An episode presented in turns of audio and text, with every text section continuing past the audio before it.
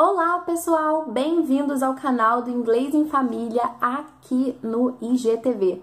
Aqui é a Bárbara e tô gravando hoje esse vídeo bem rapidinho para convidar você a responder uma pergunta. Por que ler poesias em inglês para as crianças? Talvez vocês já tenham visto aqui no nosso perfil no Instagram, né, o Inglês em Família, alguns vídeos de crianças muito bonitinhas, muito fofinhas lá pelos seus 3, 4, 5 anos recitando poesias. Todo mundo acha uma graça, mas às vezes pode ficar aquela pulga atrás da orelha, né? Por que será, né? Será que é importante mesmo é, recitar poesias, ler poesias para crianças em inglês, crianças tão pequenas? Por quê? Será que não seria melhor aproveitar né, que elas são assim pequenas e estão assim tão abertas a adquirirem uma nova língua, que tem tanta facilidade nesse sentido? Será que a gente não poderia aproveitar esse momento para falar para elas, né, ensinar alguns diálogos, coisas úteis que elas possam usar para conversar com pessoas em viagens e tal. Então, essa é uma dúvida que às vezes aparece, né? Claro que é engraçado até a gente imaginar uma criança de 3 anos falando inglês na viagem, né? Conversação. Mas é uma dúvida, né? Por que será né, que a gente é, deve, aspas, perder tempo né, com a recitação de poesias e quando a gente poderia estar simplesmente usando muito bem esse tempo, investindo esse tempo com conversação, com diálogo, com coisas, aspas, úteis. né? Então, gravando esse vídeo bem rapidinho pra gente conversar um pouquinho sobre isso.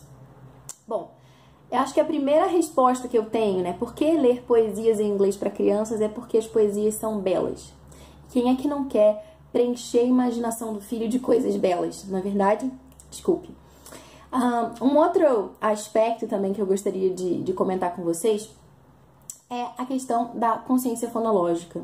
Porque geralmente nas poesias a gente vai encontrar rimas, determinados padrões ali é, de sons que eles vão formando também é, essa grande, esse grande repertório interior né, linguístico, esses diferentes sons que os nossos filhos vão aprendendo, vão conseguindo identificar. E isso ajuda bastante posteriormente na pronúncia, né? Vocês sabem que as crianças pequenas é muito mais fácil quando elas aprendem, né? quando elas adquirem uma segunda língua, é muito mais fácil que não haja interferência da língua materna, ou seja, né? no sentido do sotaque. Porque às vezes, ah, quando a gente é adulto, a gente vai adquirir uma nova língua, os sons da nossa. A gente vai aprender uma nova língua, desculpe a gente, os sons da nossa própria língua, eles interferem.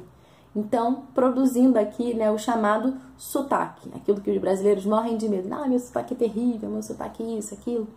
Depois a gente pode gravar um outro vídeo, se vocês quiserem também, para falar um pouco sobre sotaque, sobre pronúncia, enfim, será que a minha pronúncia ruim impacta no desenvolvimento do meu filho? Será que não? Então, se vocês quiserem um vídeo sobre isso, peçam aí, enviem mensagens, falem com a gente, porque a gente está com esse projeto de gravar mais vídeos para vocês com algumas dicas mais concretas, interessantes para a gente refletir sobre o ensino na prática né, de inglês para os nossos filhos em casa. Então, se vocês têm interesse, deixem aí os temas que vocês querem ouvir.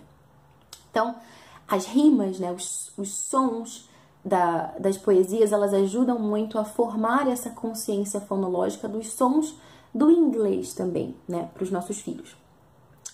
É, uma, um outro motivo também, né, que, que eu gostaria de, de comentar com vocês é que São Tomás de Aquino, né, esse grande ícone da filosofia medieval, ele dizia assim que a ação ela é deleitável, né, ela é mais prazerosa se ela procede de um costume, de um hábito. Então, é claro que a gente pode desenvolver esse amor pela poesia na vida adulta, a gente pode gostar de poesia depois que a gente cresce, mas se a gente já expõe os nossos filhos à poesia desde pequenos, isso é algo que pode fazer muita diferença para eles, porque eles vão olhar para a poesia como se fosse algo natural, algo que faz parte ali do dia a dia deles, né? Às vezes a gente tem essa ideia de que, nossa, poesia é uma coisa assim para intelectuais, pessoas que ficam de boina, fumando cachimbo na varanda, contemplando as montanhas e lendo um livro de poesia. E a gente tem essa ideia porque a gente não lê poesia todo dia, porque a poesia não faz parte do nosso, da nossa rotina. Mas por que não proporcionar isso aos nossos filhos? Por que não proporcionar esse contato, essa exposição à poesia desde pequenos? A gente pode fazer isso, né? Por fim, um, um outra, uma outra coisa que eu queria comentar com vocês é que às vezes as pessoas dizem assim, né? Nossa, mas você é, recitando poesia, seu filho vai memorizar essas poesias e ele vai perder é, a autenticidade, ele vai perder a criatividade, ele vai ficar só repetindo ali aquela poesia, ele não vai ser criativo, ele não vai é, falar coisas diferentes daquilo, ele vai estar tá muito limitado, muito engessado aqui, aquele texto que está memorizado. Né? É claro que a, a memorização ela é sim importante, né? É, eu assisti uma vez uma palestra do Andrew Purua, que é do Institute for Excellence in Writing, que é esse instituto né, do, dos Estados Unidos pela excelência na escrita, ele tem todo um trabalho bem interessante lá. E além disso tudo, ele é também é, instrutor de violino pelo método Suzuki.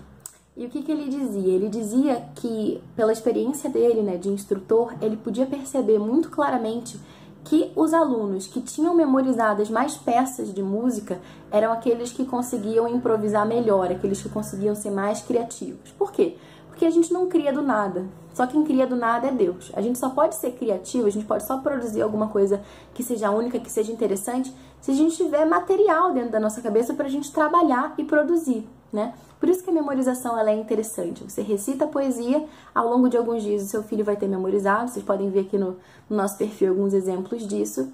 E isso vai contribuindo para esse grande repertório que ele tem mental, né, de padrões da língua inglesa, de sons da língua inglesa, de uma linguagem é, rica, bem construída, enfim. Então, isso tudo fica ali armazenado. No momento dele produzir, ele tem muito material para brincar, para criar coisas diferentes. Agora, você criar sem material fica bem mais difícil. E por fim, também é, queria comentar com vocês que a gente não sugere nenhum tipo de exercício de memorização do tipo, ah, é, vamos lá, você lê um versinho para o seu filho, e em seguida seu filho repete aquele verso. Não, você lê dois versinhos, o filho repete dois versos.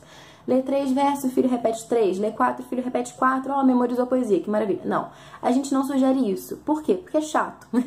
As crianças podem até querer fazer isso no início, mas depois isso vai se arrastando, vai ficando chato. E se a gente pode é, apresentar uma coisa bela de uma forma divertida, sem essa coisa de ficar ah, exercício, exercício, exercício, é melhor, não é verdade? Porque a gente vai conquistá-lo pela beleza da poesia e não é, apresentar para ele esse peso de ter que memorizar. Né? Não é necessário. As crianças elas memorizam naturalmente. As crianças pequenas, se vocês não derem coisas boas para elas memorizarem, elas vão memorizar coisas ruins. As músicas que tocam na rua, que o amiguinho tá falando, a música do comercial, enfim, eles memorizam tranquilamente, naturalmente. Você não precisa ficar fazendo exercícios com seus filhos para que eles memorizem. Basta que você selecione uma boa poesia curtinha, porque eles são pequenos, né? Quatro versinhos. Recite essa poesia diariamente. Depois de duas semanas você me conta o que aconteceu. Ou talvez antes disso. E grava um vídeo e marca a gente, tá bom? Até a próxima. See you soon!